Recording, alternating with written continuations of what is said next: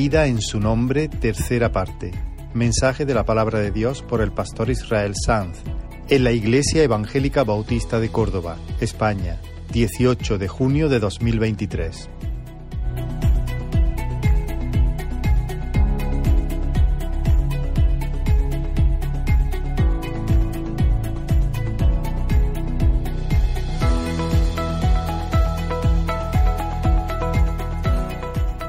Muy bien, gloria al Señor. Os invito a abrir la palabra en el Evangelio de Juan. Retomamos la serie de mensajes que hemos titulado Vida en su nombre, basada en el Evangelio de Juan. Eh, estaremos leyendo en el capítulo 1, pero en realidad la lectura que voy a hacer es un extracto, entonces casi mejor que la sigáis en pantalla, porque voy a, a saltar algunos versículos, así que para no estar perdiéndoos, mejor leemos el texto que saldrá en pantalla. Dice la Escritura, en el principio era el verbo y el verbo era con Dios y el verbo era Dios. En él estaba la vida y la vida era la luz de los hombres. La luz en las tinieblas resplandece y las tinieblas no prevalecieron contra ella. Hubo un hombre enviado de Dios, el cual se llamaba Juan. Este vino por testimonio, para que diese testimonio de la luz, a fin de que todos creyesen por él. No era él la luz, sino para que diese testimonio de la luz. Versículo 14, y aquel verbo fue hecho carne y habitó entre nosotros, y vimos su gloria, gloria como del unigénito del Padre, lleno de gracia y de verdad. Juan dio testimonio de él y clamó diciendo, este es de quien yo decía, el que viene después de mí es antes de mí, porque era primero que yo. Este es el testimonio de Juan, cuando los judíos enviaron de Jerusalén sacerdotes y levitas para que le preguntasen, ¿tú quién eres? Confesó y no negó, sino confesó. Yo no soy el Cristo. Y le preguntaron, ¿qué pues? ¿Eres tú Elías? Dijo, no soy. ¿Eres tú el profeta? Y respondió, no. Le dijeron, pues ¿quién eres? Para que demos respuesta a los que nos enviaron. ¿Qué dices de ti mismo? Dijo, yo soy la voz de uno que clama en el desierto. Enderezad el camino del Señor, como dijo el profeta Isaías. Y los que habían sido enviados eran de los fariseos y le preguntaron y le dijeron, ¿por qué pues bautizas si tú no eres el Cristo, ni Elías, ni el profeta? Juan le respondió diciendo, yo bautizo con agua, mas en medio de vosotros está uno a quien vosotros no conocéis. Este es el que viene después de mí, el que es antes de mí, del cual yo no soy digno de desatar la correa del calzado. Estas cosas sucedieron en Betábara, al otro lado del Jordán, donde Juan estaba bautizando.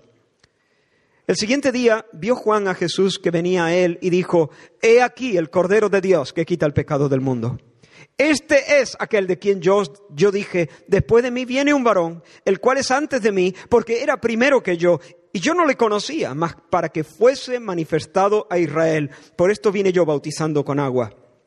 También, también, dio Juan testimonio diciendo, vi al Espíritu que descendía del cielo como paloma y permaneció sobre él. Y yo no le conocía, pero el que me envió a bautizar con agua, aquel me dijo, sobre quien veas descender el Espíritu y que permanece sobre él, ese es el que bautiza con el Espíritu Santo. Y yo le vi. Y he dado testimonio de que este es el Hijo de Dios. El siguiente día otra vez estaba Juan y dos de sus discípulos, y mirando a Jesús que andaba por allí, dijo, He aquí el Cordero de Dios. Le oyeron hablar los dos discípulos y siguieron a Jesús. Hasta ahí la lectura. Vamos a orar un momento. Señor, necesitamos la luz que viene de lo alto. No nos basta ni de lejos nuestra inteligencia, nuestra perspicacia, nuestra intuición lo que necesitamos y lo que te pedimos es una obra sobrenatural del Espíritu Santo. Ayúdanos, Señor, a estar atentos. Despierta nuestros corazones para que corran en pos de ti. Dame la gracia de hablar claramente y con el corazón encendido de amor verdadero por ti y por mis hermanos. En el nombre de Jesús. Amén. Una pregunta, hermanos. ¿Qué hace que una persona sea una gran persona. ¿Cómo reconocer la verdadera grandeza? Y yo estoy convencido que el Espíritu Santo, aunque no es su intención principal en este pasaje, quiere enseñarnos algunas claves para responder a esa pregunta en este texto. Pero antes vamos a ubicarnos. El escritor del Evangelio, en este caso el apóstol Juan, no escribe sin ton ni son, improvisando, no escribe de manera aleatoria, lo hace con un propósito muy claro en su mente. Esto lo he escrito para que creáis que Jesús es el Cristo, lo dice al final de su Evangelio, capítulo 20, versículos 30 y 31. Estas cosas se han escrito para que creáis que Jesús es el Cristo y para que creyendo tengáis vida en su nombre. Ahora, ¿qué es tener vida? Eso fue lo que respondimos en el primer mensaje de esta serie. Y dijimos que tener vida es participar en el convivio que Juan presenta directamente en la primera frase de su Evangelio. Una de las declaraciones, una de las frases más densas, más colosales y más importantes de toda la escritura. En el principio era el verbo y el verbo era con Dios y el verbo era Dios. Pregunto, ¿puedes escuchar el latido del Dios Trinidad en esa frase? Porque esto es lo más íntimo y lo más glorioso que Dios se ha dignado a decirnos acerca de sí mismo. Dios es Trinidad, Dios es comunión de personas. Dios es Padre, Hijo y Espíritu Santo subsistiendo en un movimiento eterna, eterno de deliciosa entrega. No hay nada más glorioso que eso. Vida, la vida vida, es la experiencia que Dios disfruta sin comienzo al conocerse y amarse a sí mismo. Y en esto no, no hay un movimiento de repliegue, hay un movimiento de donación. El Padre al Hijo por el Espíritu. Y para nosotros, tener vida es entrar a ese banquete, participar en esa fiesta, sentarnos a la mesa y gustar de ese convivio. Pero para sentarnos a la mesa, hemos de recibir a Jesús como el Cristo de Dios. No hay vida, vida aparte de Cristo. Tenemos que recibir sí o sí a Cristo como el Hijo de Dios, como el rostro de Dios, como Emanuel Dios con nosotros, como el Dios descendido a nuestro valle, lleno de gracia, lleno de verdad, como la expresión, como la manifestación redonda, completa, perfecta del amor leal, voluntario, intenso, alegre, generoso y fiel del Dios Trinidad. El que tiene al Hijo tiene la vida. El que no tiene al Hijo, no. El que no tiene al Hijo, solo existe. Y existir no es lo mismo que vivir. El que pone su fe en el Hijo de Dios participa de ese banquete, tiene acceso a la leche del conocimiento de Dios, a la miel de la experiencia del amor de Dios, pero como dice la Escritura, el que rehúsa creer en el Hijo no verá la vida, sino que la ira de Dios está sobre él. Y a lo largo de este Evangelio, el apóstol Juan va presentando una serie apabullante, una colección de testimonios, de señales, de testigos, de enseñanza para convencer a sus lectores de que Jesús es Dios y Mesías. Y el primero de los testimonios que Juan pone delante de nosotros es el testimonio de su tocayo Juan el Bautista, que es el último de los profetas del Antiguo Testamento. Ahora, la palabra de Dios dice, porque no hará nada Jehová el Señor sin que revele su secreto a sus siervos los profetas. Así que cuando, de la misma manera que cuando el amanecer está próximo, el gallo canta, ese kikiriki a veces eh, es el preludio del alba. Pues de la misma forma, cuando el cielo está por hacer cosas nuevas, antes de que salgan a luz, Dios se las dice al oído a sus profetas. Y por eso, llegado el tiempo establecido por Dios para la manifestación del Cristo, como dice Lucas, en el año decimoquinto del imperio de Tiberio César, siendo gobernador de Judea Poncio Pilato, Herodes siendo tetrarca de Galilea, siendo los sumos sacerdotes Anás y Caifás, vino palabra de Dios a Juan, hijo de Zacarías, en el desierto. Porque cuando el cielo va a hacer cosas nuevas, antes de que salgan a luz, se las dice al oído a sus profetas. Y hermanos, cuando la palabra de Dios viene al hombre de Dios, el hombre de Dios no se la puede contener dentro. Es como un fuego metido en sus huesos. Ezequiel dijo traté de soportarlo, traté de dejarlo dentro.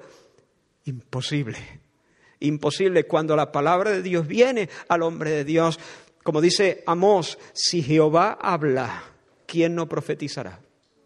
Si el Señor pone su voz profética dentro de uno, o lo dice o revienta, o lo dice o lo dice. El profeta tiene que gritarlo en las plazas, que gritarlo desde las azoteas. Y por eso Juan, consciente de ser un hombre enviado de Dios, taladró la noche de Israel con su grito profético. Juan fue un hombre, un, atalaya de Dios, un hombre despertador. Un gallo pejiguero para los que querían seguir durmiendo tranquilamente, sin sobresaltos pero un mensajero de pies hermosos para aquellos que estaban esperando la salvación de Israel.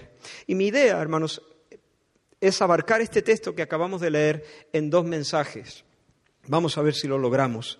En el próximo mensaje vamos a considerar la parte más importante, donde está el acento de este texto, que es el testimonio de Juan de Juan el Bautista, en este caso, no de Juan el Apóstol, el testimonio de Juan el Bautista, lo que Juan el Bautista dice acerca de Cristo.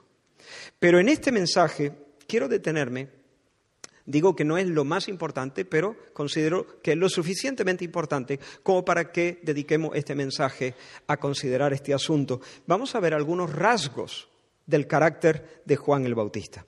El nacimiento de Juan, como el de Jesús, fue anunciado por el ángel Gabriel, que en, ese, en esos días tuvo bastante actividad. Lucas relata este evento en el capítulo 1 de su Evangelio. Dice que el ángel le dijo al padre de, Juan, a Zacarías, Zacarías, no temas porque tu oración ha sido oída y tu mujer Elizabeth te dará a luz un hijo y llamará su nombre Juan y tendrás gozo y alegría y muchos se regocijarán de su nacimiento porque será grande delante de Dios. Será grande. ¿Qué hace que una persona sea una gran persona? ¿Qué significa será grande? ¿Qué quiere decir eso? Bueno, yo creo que principalmente lo que el ángel está diciendo a Zacarías es que, en este pasaje principalmente, es que su hijo va a ser una persona importante en los planes de Dios. El cielo le va a conceder un rango, una dignidad muy especial, un rol extraordinario en la historia de la redención.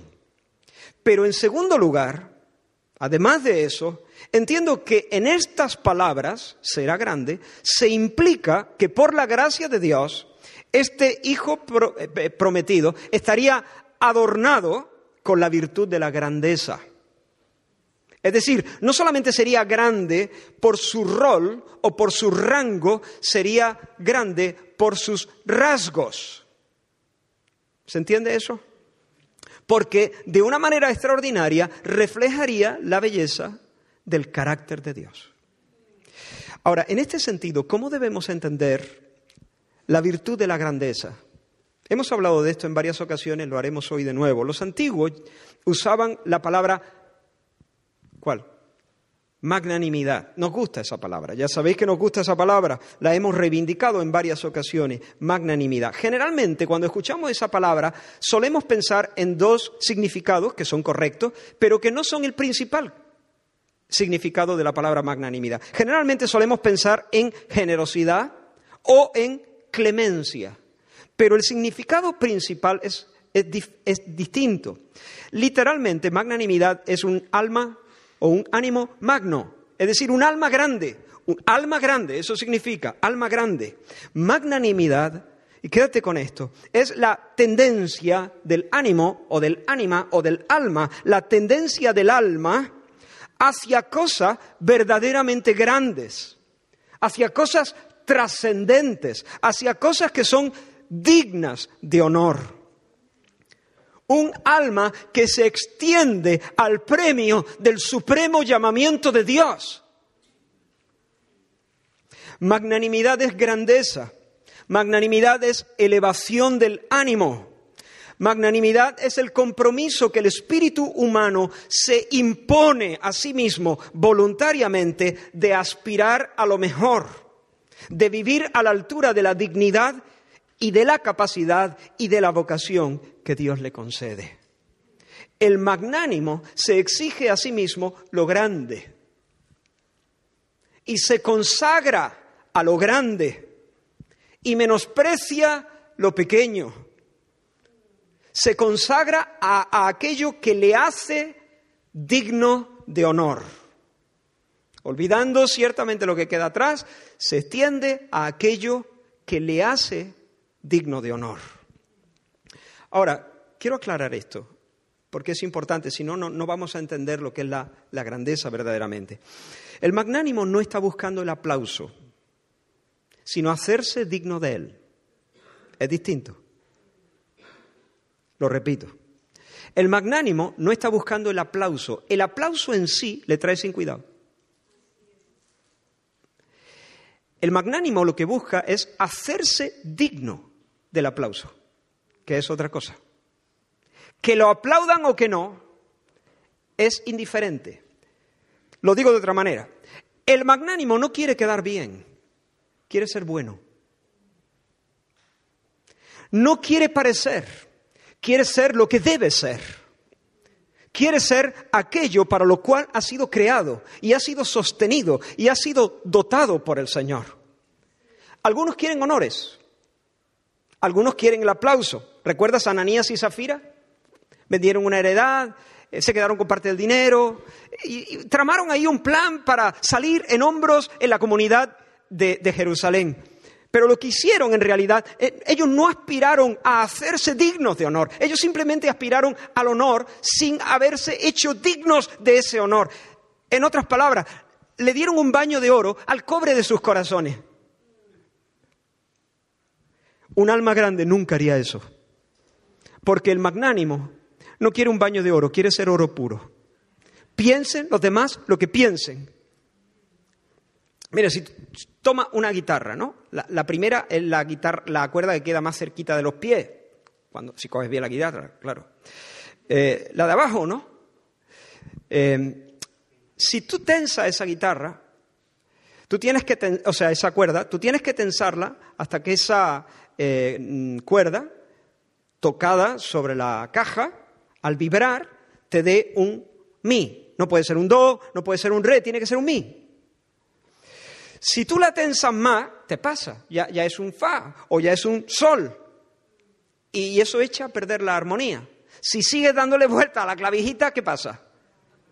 Ta, salta la cuerda y se arruina y se, se, vuelve completamente inútil, incluso en un incordio. Si por el contrario la destensa, le da la cuerda para atrás, pues lo mismo. Ya te bajas de tono, ya rompes la armonía y si sigues dándole vueltecita a la clavijita, al final la cuerda queda flácida, sin tensión y, ni siquiera va a vibrar. Va a descansar sobre la madera y se va a convertir en un cero a la izquierda, en algo completamente inútil. Bien, magnanimidad es la cualidad de un alma que está tensada de tal manera que ni se va por arriba ni se va por abajo da la nota que debe dar un alma humana, no un mono, un alma humana, no una piedra, un ser humano.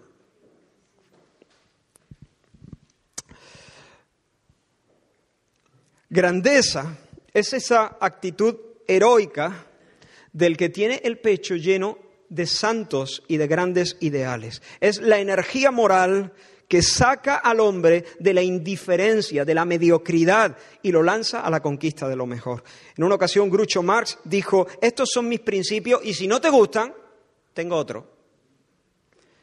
No, hermanos, eso no lo dice un, hombre grande. Un hombre grande, una mujer de alma grande, dice, estoy inclinado internamente a lo que es verdadero, a lo que es honesto, a lo justo, a lo puro, a lo amable, a lo digno de honor. Y si no te gusta, no me pidas que cambie, no puedo prostituirme, estos son mis principios y moriré por ellos.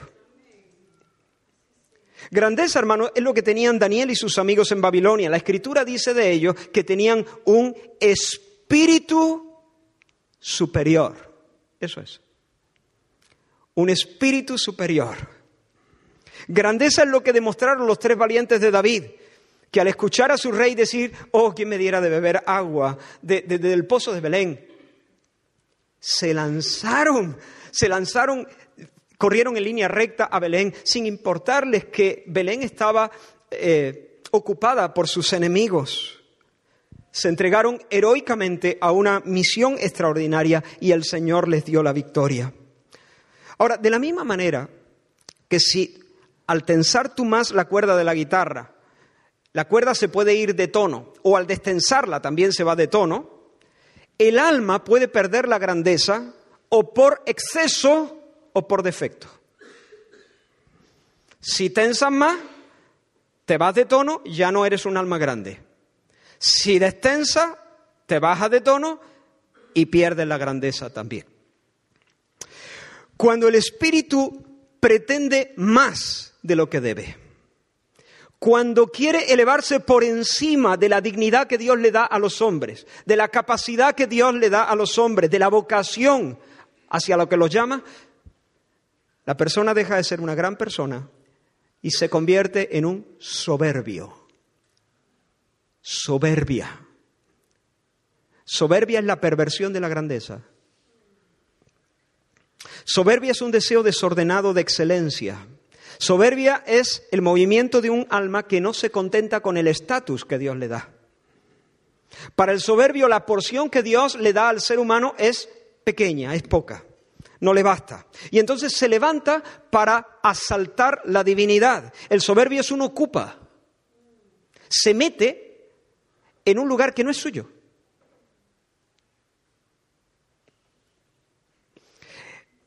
Quiere quedarse con lo de Dios quiere ser Dios.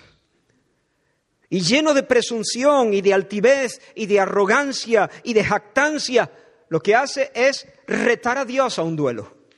Se convierte en un enemigo de Dios. Pero por otra parte, cuando el alma pierde tensión, cuando el alma se afloja, cae en el pecado de la pusilanimidad. La pusilanimidad es pequeñez de ánimo, estrechez, poquedad de espíritu, espíritu humano. El pusilánime es un apocado, un timorato, un medroso, un alma encanijada, un alma mezquina, chica, encogida, que renuncia a vivir a la altura de su capacidad, su dignidad y su vocación. Vive una vida inferior a la dignidad que Dios le ha dado. ¿Se entiende esto?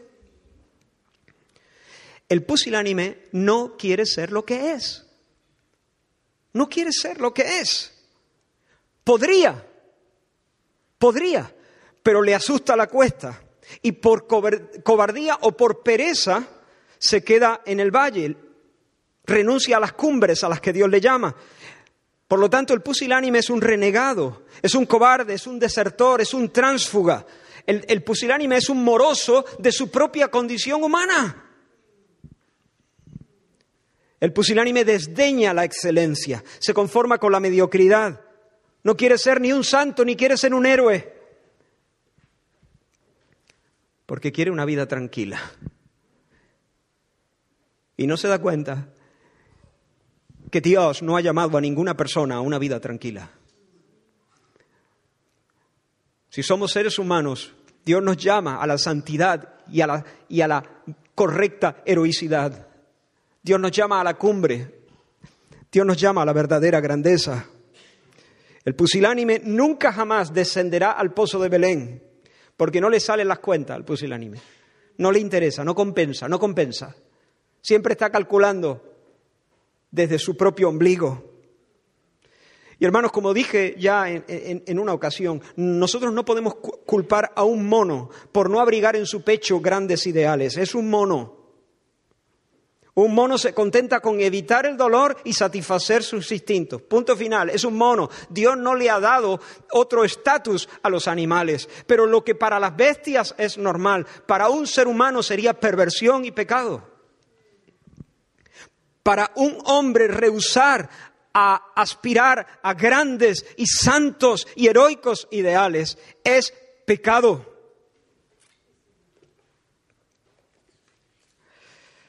Porque nosotros no hemos sido configurados para la trivialidad, no hemos sido configurados para la insignificancia, hemos sido configurados para la épica de la santidad. No estamos hechos para el llano, hermanos, estamos hechos para la cumbre de la visión de Dios, para la cumbre del disfrute de Dios, para la cumbre del culto a Dios. Ahora, eso no quiere decir, y abro paréntesis, eso no quiere decir que tenemos que aspirar a la fama. Yo no estoy hablando de la fama. ¿Me escuchado hablar de la fama? Yo no he dicho nada de la fama. Nosotros no, no, estoy diciendo que debamos aspirar a que nuestro nombre se escriba en el mármol de la historia y toda la gente nos conozca. No, no, no. Tenemos la obligación de aspirar no a la fama, sino a la grandeza, a hacernos dignos de honor y hacerlo en el valle de lo cotidiano. En el valle de lo cotidiano. Padres abnegados. Padres abnegados. Esposos de amor heroico, como el de Cristo que se entregó a sí mismo por ella para santificarla. Esposos de amor heroico.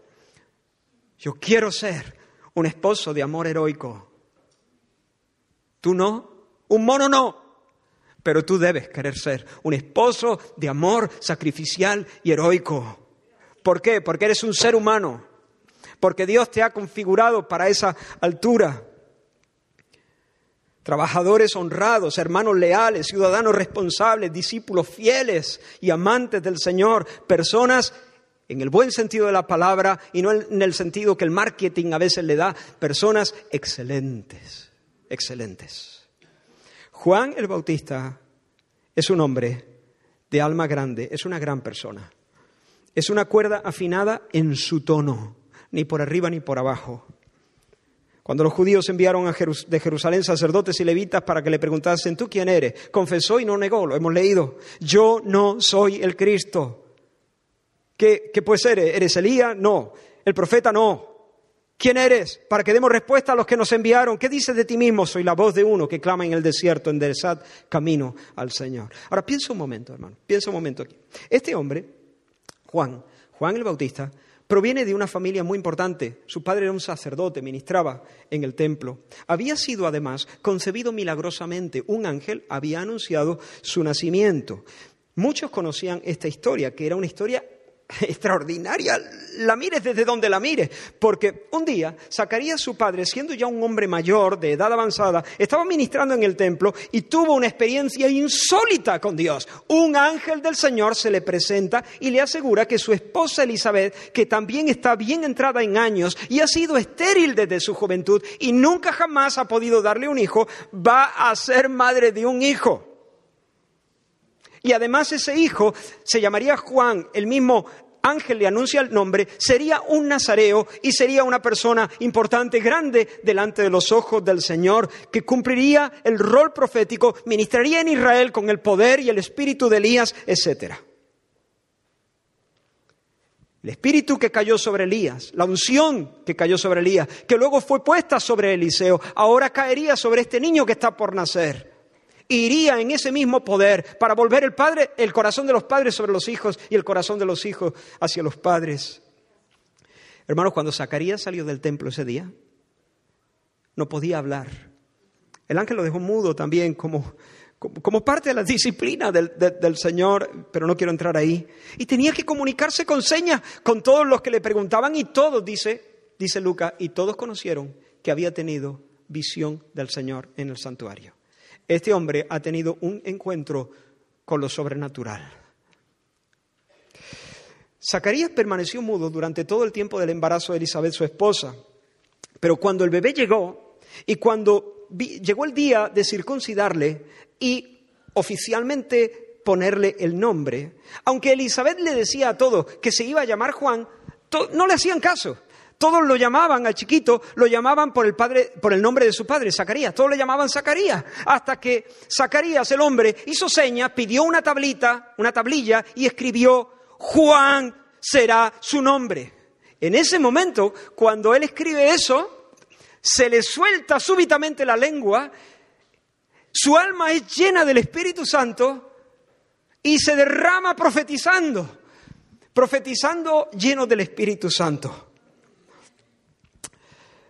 Bendito el Dios, esto fue lo que dijo, bendito el Señor Dios de Israel que ha visitado y redimido a su pueblo y nos levantó un poderoso Salvador, hablando de Jesús, el Mesías, para hacer misericordia con nuestros padres, para acordarse de su santo pacto. Y tú niño, ahora hablándole a su propio hijo, tú niño profeta del Altísimo serás llamado, porque irás delante de la presencia del Señor para preparar sus caminos, para dar conocimiento de salvación a su pueblo, para perdón de sus pecados.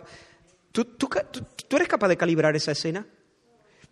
Te lo repito, una anciana estéril ha dado a luz nueve meses después de que un hombre haya tenido una experiencia rara, extraordinaria en el templo mientras ministraba, quedó mudo, ha tenido durante nueve meses que, comunicarse escribiendo o, o por señas, pero en el momento en que al niño le van a poner nombre, Zacarías le da una patada a todas las tradiciones y se pliega al deseo del Señor y dice Juan se llamará Juan. En ese momento es lleno del Espíritu Santo y se suelta una profecía como esta. No es extraño, hermanos, que el evangelista Lucas nos diga que estas noticias se divulgaron por todas las montañas de Judea por toda la montaña de Judea. Y nos dice que todo esto la gente lo iba guardando en su corazón y se preguntaban, Lucas 1.66, ¿quién será este niño? ¿Quién será este niño?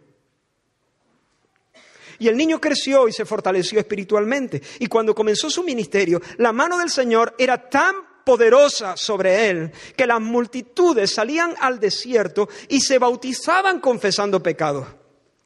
Y era tal la conmoción que su predicación estaba causando que nos, dice, nos vuelve a decir Lucas que el pueblo estaba en vilo preguntándose si acaso él sería el Cristo.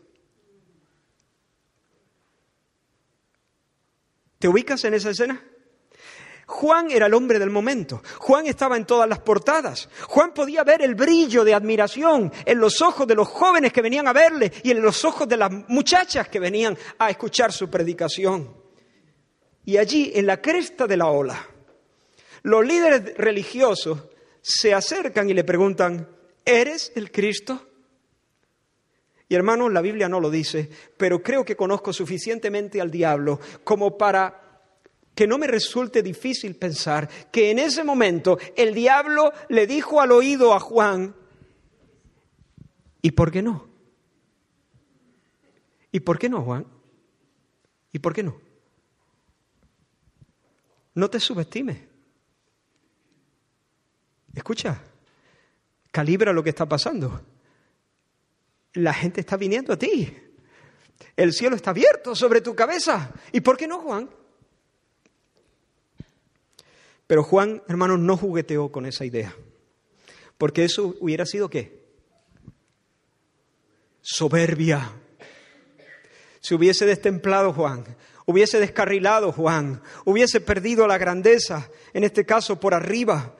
Y tampoco dejó la pregunta en el aire. Juan no fue ambiguo, no dijo, bueno, eso es algo que el Señor dirá en su momento. Yo ahora aquí no me quiero meter. Ahora a lo que vamos. Yo tengo un corazón para el pueblo. Mi comida es hacer la voluntad del Señor. No voy a decir ni que sí ni que no. Tú eh, pregúntale al Señor si Juan hubiera sido ambiguo, si Juan hubiera hecho eso, hubiese sido esquivo con la pregunta y hubiera dejado que eso quedase en la mente de sus vecinos, si hubiese indirectamente alimentado las expectativas que el pueblo tenía acerca de él, no habría sido grande delante del Señor, habría sido un necio y habría sido un vanidoso. Pero nuestro texto nos dice que confesó claramente, confesó de forma reiterada, confesó de forma contundente, enfática, definitiva, terminante, yo no soy el Cristo. Confesó y no negó, no rehusó reconocer su papel secundario y dependiente. Es más, Juan no solamente desvió la mirada de todos de sí mismo, sino que él se preocupó de dejar bien clara la distancia que hay entre Cristo y él. En aquel tiempo, hermanos, los maestros se rodeaban de un círculo de discípulos y, y no les cobraban por sus enseñanzas. No se podía cobrar por enseñar la verdad divina. Pero lo que pasaba es que los discípulos, en compensación, servían al maestro. Le servían. Hacían diferentes tareas para él. Hay un refrán rabínico que dice lo siguiente, lo leo literalmente. Todas las tareas que los esclavos hacen por sus amos, hará el discípulo por su maestro, a excepción de desatarle la correa de la sandalia. Porque descalzar los pies y lavar los pies se consideraba una labor de esclavos y se, perdón, se dejaba únicamente para aquellos de más bajo rango de entre los esclavos. Pues bien, Juan delante de los líderes que le preguntan, delante de un mar de, gente que le observa en la ribera del Jordán, llena sus pulmones de aire y no solamente dice yo no soy el Cristo, sino que declara el que viene después de mí es antes de mí, del cual yo no soy digno de desatar la correa del calzado. Yo no soy el Cristo, solo el Cristo es el Cristo, solo Él es Él. Y la distancia que nos separa es mayor que la distancia que separa a un maestro de sus discípulos. Es más, em, es más grande que la distancia que separa a un amo de su esclavo. Yo no tengo la dignidad, yo no tengo la categoría suficiente, ni siquiera para el trabajo más, más indigno que Él me pida que yo le desate las sandalias y que yo le lave los pies, es una condescendencia tan grande, es un honor tan inmenso, es como si a un delantero del equipo de infantiles del Cruz Conde lo invitan a jugar los últimos cinco minutos de la final de la Champions con el Madrid. Yo, sí, tú, venga, te damos esa oportunidad. Vamos ganando 2-0, tranquilo. Sal ahí, da lo que... Pues esto, si, si, si me piden desatarle el calzado al Señor y lavarle los pies, es una condescendencia un millón de veces más grande que eso. Yo no soy el Cristo. Sí, cronológicamente le precedo. A mí me toca salir al escenario antes que a Él. En ese sentido, en un sentido temporal, Él viene después de mí. Pero el que viene después de mí es más importante que yo. Es más importante que yo. Él es la aurora, yo soy el gallo. El que viene después de mí en el tiempo es antes de mí en importancia. Él es el importante, no yo, Él es el importante, porque aunque nació después, es antes de mí. Él es el Dios preexistente. Así que hacedme el favor de quitar vuestros ojos de mí. No me miréis, oídme. No lo dice así, pero, pero parece decirlo, porque dice, yo soy una voz. No me miréis, oídme. Yo soy la voz que clama en el desierto. Hermanos, Isaías profetizó que un día el Señor mismo vendría al pueblo para restaurarlo y sanarlo. En el capítulo 40 de Isaías se, nos dice, consolaos, consolaos, pueblo mío, dice vuestro Dios. Hablad al corazón de Jerusalén, decidle a voces que su tiempo ya es cumplido, que su pecado es perdonado. Y de repente, lanzando esta profecía, es como si Isaías, profetizando, estuviera viendo una escena, estuviera viendo el horizonte y en, la, línea del horizonte como si estuviese a punto de recortarse la figura del Mesías, la figura del Dios Salvador que viene. Dios Salvador viene, Dios Salvador está por aparecer, pero de repente, antes de que Isaías vea al Dios que viene, Isaías escucha una voz, escucha un grito en el desierto. Voz que clama, sigue diciendo eh, Isaías. Voz que clama en el desierto, preparad camino a Jehová, enderezad calzada en la soledad a nuestro Dios. Todo valle sea alzado, bájese todo monte y collado, lo torcido se enderece, lo áspero se, se allane, y se manifestará la gloria del Señor, y toda carne juntamente la verá. Todos conocían ese pasaje. Los reyes cuando se disponían a visitar alguna provincia, enviaban siempre un precursor, un heraldo, cuya misión consistía en disponer el camino que el rey debía transitar. Tenía que asegurarse que la ruta estaba libre de, obstáculos para que el viaje fuese exitoso. Tenía que asegurarse también que la ciudad donde iba a entrar el rey estaba bien preparada, aparejada para recibirle. Lo que Isaías está profetizando es, el rey ya viene, todavía no le veo todavía no le veo, sé que está detrás posiblemente de aquella loma, pero ya estoy escuchando los gritos en el desierto del heraldo, del precursor que le precede. Está clamando, es una voz que grita en el desierto. Bien, pues Juan dice aquí, yo no soy el Mesías, yo soy la voz que vio, yo soy, yo soy el precursor que Isaías escuchó gritando en el desierto. En esa estampa que Isaías tenía en su mente, yo no soy el Mesías, yo soy la voz. La voz que Isaías, de, la que profetizó, ese soy yo.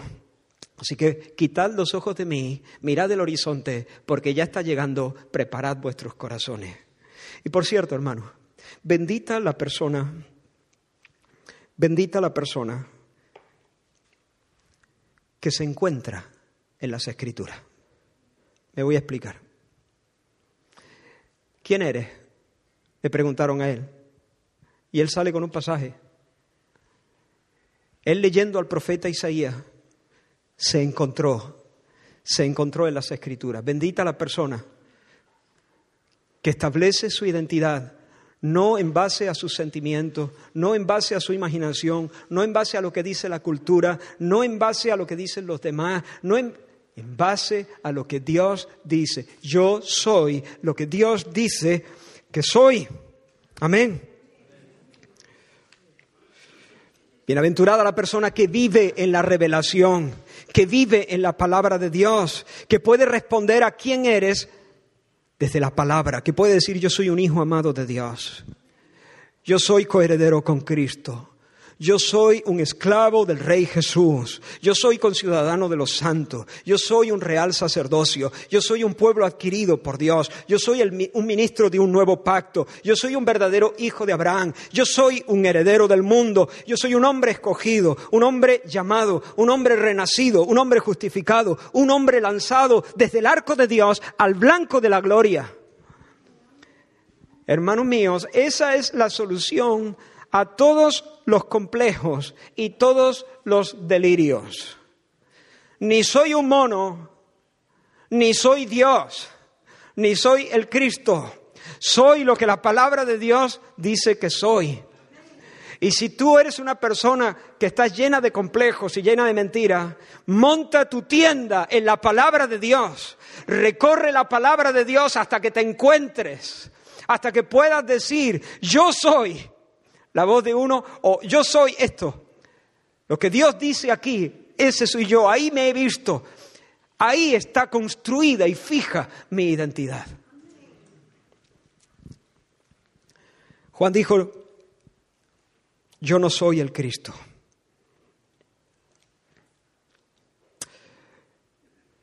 Hermanos, esto es necesario. Es necesario, es necesario que nos salgamos del, centro de la historia del mundo. Tú no eres el, ombligo del universo. Con todo el respeto y el cariño del mundo. Bájate del escenario y apaga los focos, por el amor de Dios.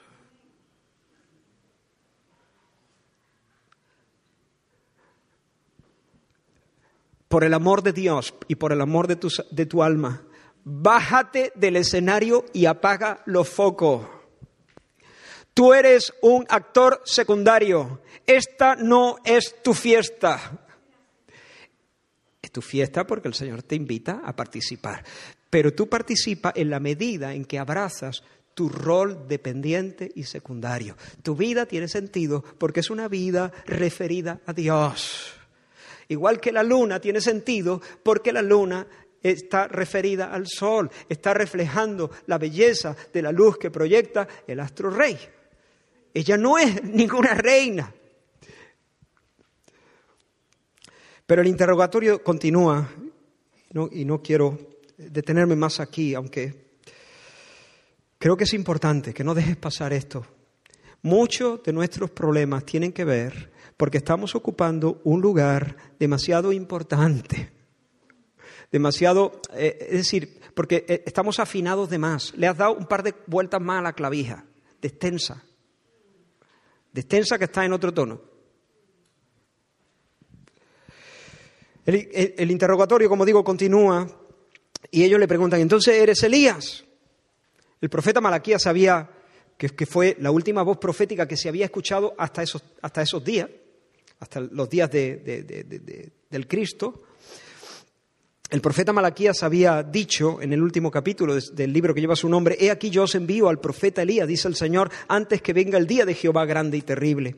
Y la mayoría estaba esperando un cumplimiento literal de esta promesa. Ya sabéis que Elías fue arrebatado sin ver muerte y muchos estaban, no todos, pero muchos interpretaban esto como que Elías, el tisbita, Elías, el Elías histórico, iba a regresar y completar su misión profética siendo el heraldo del Mesías. ¿Eres tú Elías? Y yo me imagino de nuevo al diablo diciéndole, Juan, este sí, ¿no? Elías, por lo menos Elías. Elías eres. Pero Juan dice, tampoco, no, no, no soy el tisbita, no soy Elías. Sin embargo, los que conocéis la, la escritura, sabéis que Jesús dijo que Juan era Elías. ¿Y ahora qué hacemos? Bueno, en un sentido no era Elías, porque no era el Elías histórico, no era el Elías tisbita. Pero en otro sentido, Jesús sí dijo que Juan, tengo aquí el texto, dice, desde los días de Juan el Bautista, estas son palabras de Jesús, el reino de los cielos sufre violencia y los violentos lo arrebatan.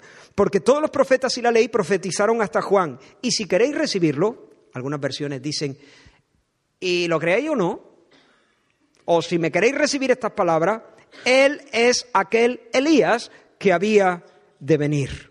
Entonces, en un sentido no era Elías, en otro sentido sí era Elías, y seguramente Juan tenía conciencia de eso, porque el ángel se lo había dicho a su padre, y su padre se lo habría comunicado a él. Pero lo que ahora tocaba, hermanos, es desviar la mirada de todos, que nadie le estuviera mirando a él, porque el Cristo estaba por pisar la escena y era el momento de menguar. No, no soy. ¿Y el profeta? ¿Eres acaso el profeta? Moisés había predicho la llegada de un profeta que traería el mensaje definitivo y al cual todo el pueblo debía someterse. Profeta de en medio de ti os levantará el Señor, a él oiréis. ¿Eres el profeta? Y por tercera vez Juan se desmarca y dice, no, no, no soy el profeta, no soy Cristo, ni soy Elías, ni soy el profeta. Hermanos, eso es grandeza. La grandeza, como hemos dicho, es el compromiso que el Espíritu voluntariamente se impone de aspirar a vivir de acuerdo a la dignidad, a la vocación, a la capacidad que el cielo nos concede, ni más ni menos, ni por exceso ni por defecto. Grandeza es el compromiso que el Espíritu se impone de dar el mí la nota justa que un alma humana debe, dar. Si Juan no hubiese mortificado esta ambición, como he dicho, se hubiera descarrilado. ¿Recuerdas a Usías, el rey Usías? La escritura nos dice que cuando ya era fuerte, su corazón se enalteció para su ruina, porque se rebeló contra el Señor y entró en el templo del Señor para quemar incienso en el altar del incienso. Y eso era una tarea reservada exclusivamente para los sacerdotes. Pero este se vino arriba. Usías, de hecho, fue un muy buen rey, un hombre piadoso, pero se destempló, se destempló. Y entonces entró al templo. En esto, Azarías y con él 80 sacerdotes más se, le pusieron le quisieron cerrar el paso y le dijeron, no hagas eso, Usías. Eso no te toca a ti hacerlo. Tú eres el rey. Dios te ha dado una dignidad altísima, pero esto no te lo ha concedido. Aquí te vas a meter en un territorio que no es tuyo. Te vas a, vas a retar a Dios. Pero Usías, llevando el incensario en su mano, dice la escritura que ardió en ira. Se enfureció contra ello y en el momento en que la ira subió a su corazón, la lepra apareció en su frente. Lo examinaron allí mismo. Y tuvo que pasar el resto de su, vida en una casa apartada. Fue, fue alejado de, de la casa del Señor porque vivió cada día de su vida con la enfermedad de la lepra. Por eso, hermanos, debemos orar, oh Señor, líbranos, líbranos, líbranos, líbranos, líbranos, no a nosotros. Así hemos comenzado la reunión, cantando, ¿no? No a nosotros, oh Dios, no a nosotros, sino a tu nombre da gloria. A tu nombre da gloria. Me bajo del escenario, apago los focos, santificado sea tu nombre, el tuyo, el tuyo, Señor. ¿Recuerdas a, Juan y a Pedro, cuando por la gracia de Dios ellos son usados como instrumentos de sanidad eh, con ese cojo que, pedía limosna en la puerta de la, de la hermosa. Cuando el cojo anduvo y entró eh, alabando al Señor en el templo, pronto había una multitud de personas que se reunieron en torno a, Juan y a, y a Pedro. Y dice la escritura, viendo esto, Pedro respondió al pueblo, varones israelitas, ¿por qué os maravilláis de esto? ¿O por qué ponéis los ojos en nosotros? Como si por nuestro poder o piedad hubiésemos hecho andar a este. El Dios de Abraham, de Isaac y de Jacob, el Dios de nuestros padres, ha glorificado a su Hijo Jesús. Es como diciendo, vecinos, hermanos, no nos miréis a nosotros, perdernos de vista, por favor, no pongáis vuestros ojos en nosotros. Nosotros no hemos hecho esto por nuestro poder o, piedad. Es Dios, es Dios que ha honrado al Cristo. Mirad al Cristo de Dios. nosotros no somos el Cristo de Dios. Oh, hermano, qué sutil es esto. ¿Cuánto necesitamos mortificar el orgullo? Sacudirnos una y otra vez de esta tentación. Decirnos a nosotros mismos, yo no soy el Cristo. Yo no soy el Cristo. Claro, a ver, ninguno de nosotros hemos imaginado ser, pero yo no soy el centro de atención. Yo no soy el centro de atención. La mirada de las personas no tienen que estar sobre mí. Hermanos, la humildad reside en una decisión muy íntima. La humildad no es primariamente una manera en que nos relacionamos unos con otros. No, no, no. La, humildad primariamente es la actitud de un alma delante de la faz de Dios, consciente del rostro de Dios, consciente de saber que hay una distancia inefable entre el Creador y la criatura y abrazar esa realidad con un contentamiento profundo. Entender que mi vida hace referencia a Dios. Por lo tanto, hermanos, deja de procurar la admiración de los demás. Hay maneras sutiles de llamar la atención sobre nosotros mismos. Hay tantas maneras que no tendríamos tiempo para, para mencionar los, las maniobras que a veces hace nuestro propio corazón para conseguir eh, darse un baño de gloria Podemos hacerlo al hablar de Cristo. Yo puedo hablar de Cristo sin honrar a Cristo. Yo puedo hablar de Cristo usando a Cristo, sirviéndome de Cristo. Yo puedo hablar de Cristo y que Cristo sea para mí un tema que me viene bien para lucirme. Así de sutil puede ser el corazón. Yo puedo hablar de Cristo sin honrar a Cristo, sino usando a Cristo. Para que todos vean cuánto sé de Cristo. Y, tengo que, que mortificar ese pecado y decir, yo no soy el centro, yo no soy el Cristo.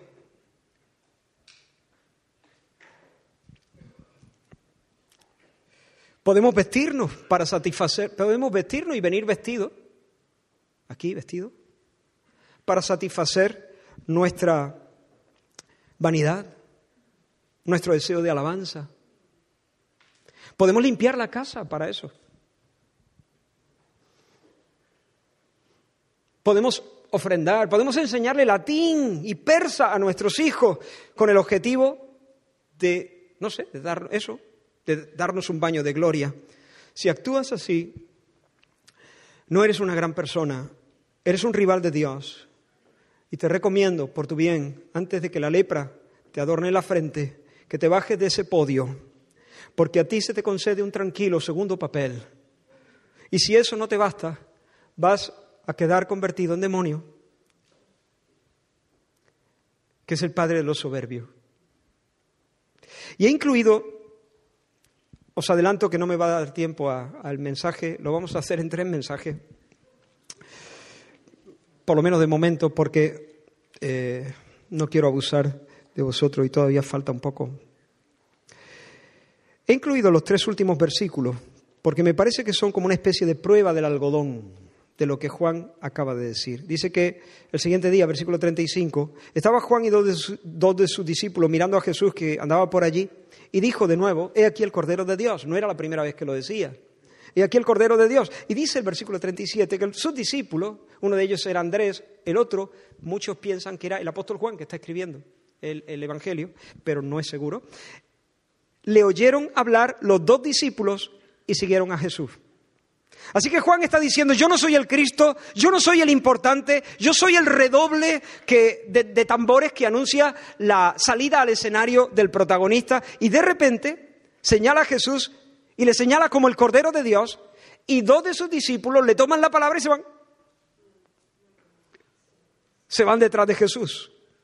Hermanos, el corazón humano es a veces muy astuto y manipula empequeñeciéndose ante otro con la esperanza de que los otros lo exalten, lo levanten, lo apapachen, lo consuelen y lo saquen a hombro. Por ejemplo, es posible que una mujer que ha horneado un, un, No es siempre así, ¿eh? Pero es posible que una mujer que ha horneado un bizcocho, por ejemplo, mientras lo parte, anuncia a todos los presentes que no ha salido muy bueno. Pero luego si alguien le dice, es verdad, hoy no ha sido tu día, se siente ofendida. Porque su comentario en realidad es una petición velada, es como una especie de decir, por favor, decidme que os gusta. Pero hermanos, ese movimiento de salida de esos dos discípulos es, es el amén de esos dos discípulos a la predicación de Juan. Es decir, es verdad, tú no eres el Cristo a Dios bueno, no, no es un desprecio, no es un desdén, al contrario, es una honra hacia Él. Pero es, es decirle, así es, tú no eres el Cristo, así es, tú no eres el importante, tú no eres el importante, tú eres el telonero, tú eres el precursor. ¿Y qué hace Juan cuando lo ve marcharse? ¿Qué hace? Oye, oye, ven, ven, ven, ven, ven, ven, ven. A ver, pero todavía no estáis listos para ser destetados. Todavía hay misterios que solamente pueden veniros por intermedio de este profeta. No, no hace eso. De hecho, comprendemos a Juan mucho mejor. Vemos la actitud de su corazón ante esto un poquito más adelante. Se nos dice en el capítulo 3 de Juan que hubo una discusión entre los discípulos de Juan y los judíos acerca del asunto de la purificación. Y vinieron a Juan y le dijeron, maestro, mira que el que estaba contigo al otro lado de, del Jordán, Jesús, de quien tú diste testimonio, bautiza y todos van con él. Se te está quedando la escuela dominical vacía, Juan. Eh, la gente se va con aquel de quien tú diste testimonio. Respuesta de Juan. No puede el hombre recibir nada si no le es dado del cielo. Tanto lo que tiene él como lo que tengo yo, a cada uno se nos ha dado la porción que se nos ha dado. Vosotros me sois testigos de que yo dije que no era el Cristo. Vosotros mismos me sois testigos de que dije yo no soy el Cristo, sino que soy enviado delante de él. El que tiene la esposa es el esposo. Mas el amigo del esposo que está a su lado y le oye, se goza grandemente de la voz del esposo. Así que, ¿qué queréis que os diga? Este mi gozo está cumplido. Es necesario que él crezca pero que yo mengüe. Todos se van tras Él. ¿Qué me dices? ¿Que todos se están yendo con Jesús? No puedo estar más contento. Mi gozo está completo, se ha redondeado, estoy feliz de la vida, he triunfado. ¿Qué más se puede pedir? Porque yo soy el amigo del novio. Mi gozo es que finalmente el novio y la novia se abracen y se disfruten. Y si mi nombre por el camino es olvidado, mi alegría será, será seguir comprobando que finalmente Él viene a ser el todo en el corazón de su pueblo. Todos se van tras Él, pues ya puedo salir de la escena. Todos se van tras Él, el alba llegado, el gallo debe guardar silencio. Punto final. Ese, ese es Juan. Eso es un gran hombre. Ese es un corazón bien calibrado.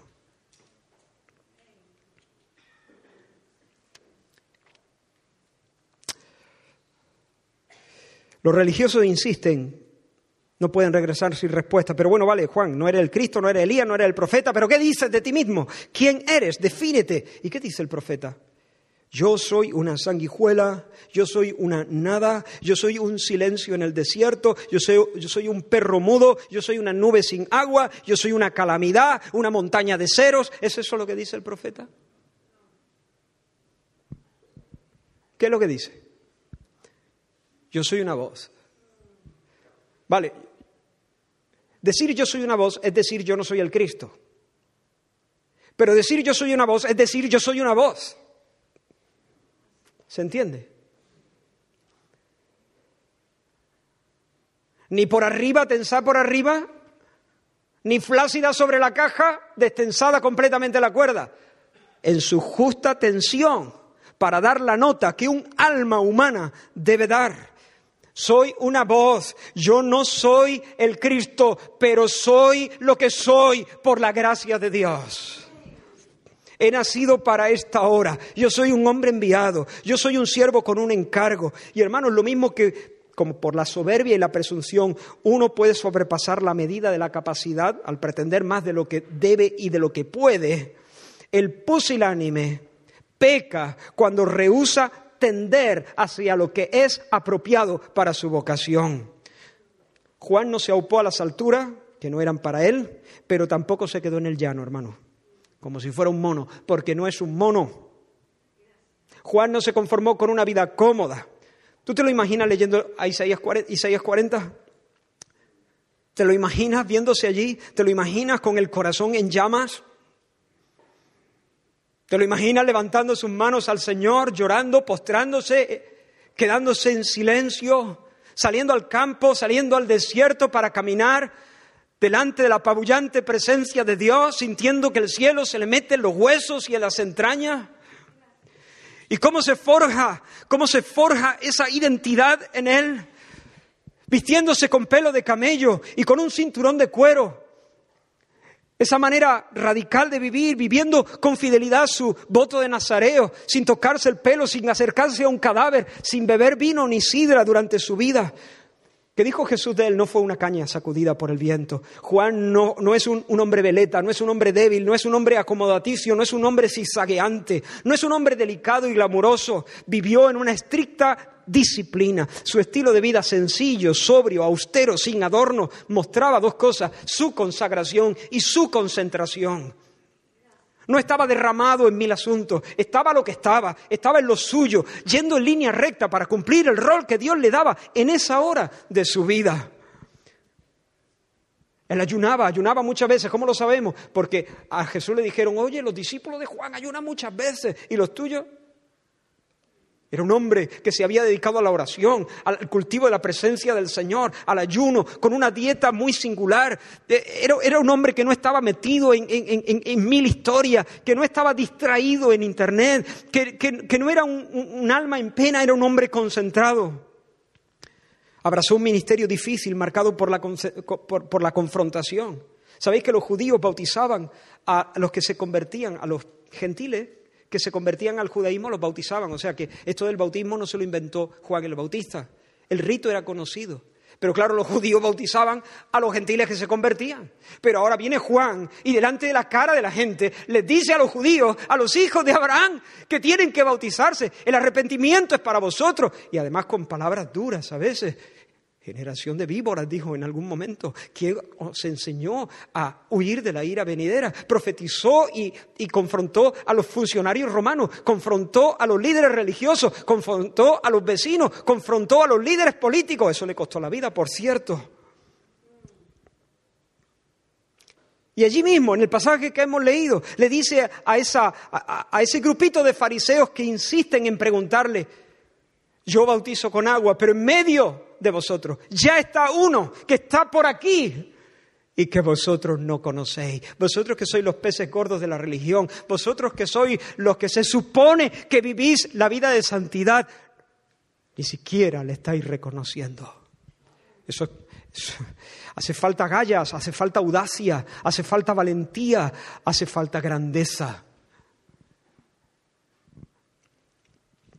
Estoy terminando. Tuvo que soportar severísimas críticas. Muchos le acusaron de ser un fanático, un esperpento religioso, un hombre endemoniado. Demonio tiene, decían de él, demonio tiene. Abrazó la soltería, encaró el martirio con apenas 30 años y unos meses. Pero vivió una vida para alcanzar aquello que Dios le estaba proponiendo, ni por arriba ni por abajo y hermanos,